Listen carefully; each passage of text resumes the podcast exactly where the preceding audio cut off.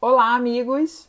Eu sou Bruna Lavinas, especialista em estomatologia e odontologia para pacientes especiais.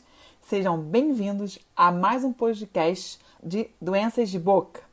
Bom, você sabia que existe essa especialidade, odontologia para pacientes especiais? Sim, existe. Prazer, sou eu, uma especialista. Somos bem poucos no Brasil. Somos menos que 800 dentistas especialistas nessa área né, em um universo de mais de 300 mil dentistas. Então, somos menos que 1% dos dentistas. É uma especialidade que vai cuidar né, de pacientes com deficiência ou grupos especiais, como os pacientes sistemicamente comprometidos, os pacientes com doença renal, os pacientes oncológicos, por exemplo, onde podemos cuidar no ambulatório, no domicílio ou até mesmo a nível hospitalar. Esses pacientes precisam muito de um cuidado odontológico. Ué, mas o que, que tem a ver então, Bruna? Pacientes especiais, estomatologia, hum, tem tudo a ver.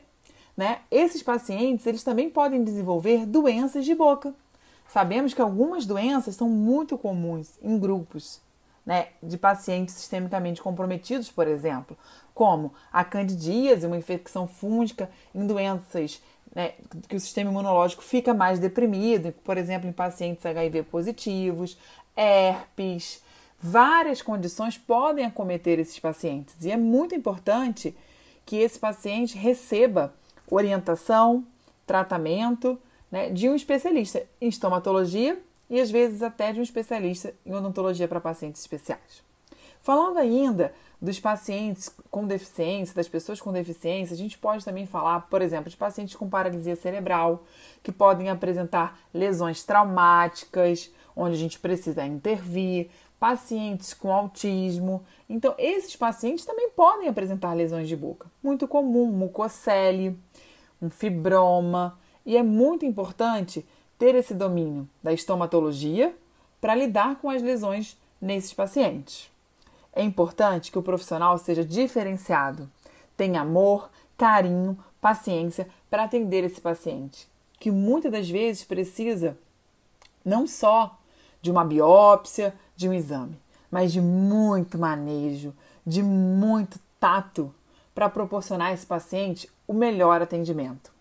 Nem sempre as técnicas convencionais são suficientes. Às vezes eu posso precisar de uma sedação oral, de uma sedação venosa, até uma anestesia geral para realizar uma biópsia nesse paciente. Além disso, esses pacientes podem apresentar manifestações orais, doenças orais, alterações devido aos medicamentos que eles utilizam.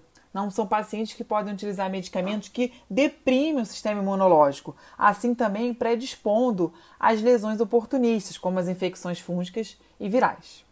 Bem, espero que eu tenha esclarecido para vocês um pouquinho dessa minha especialidade que eu amo muito, associada ainda às doenças de boca.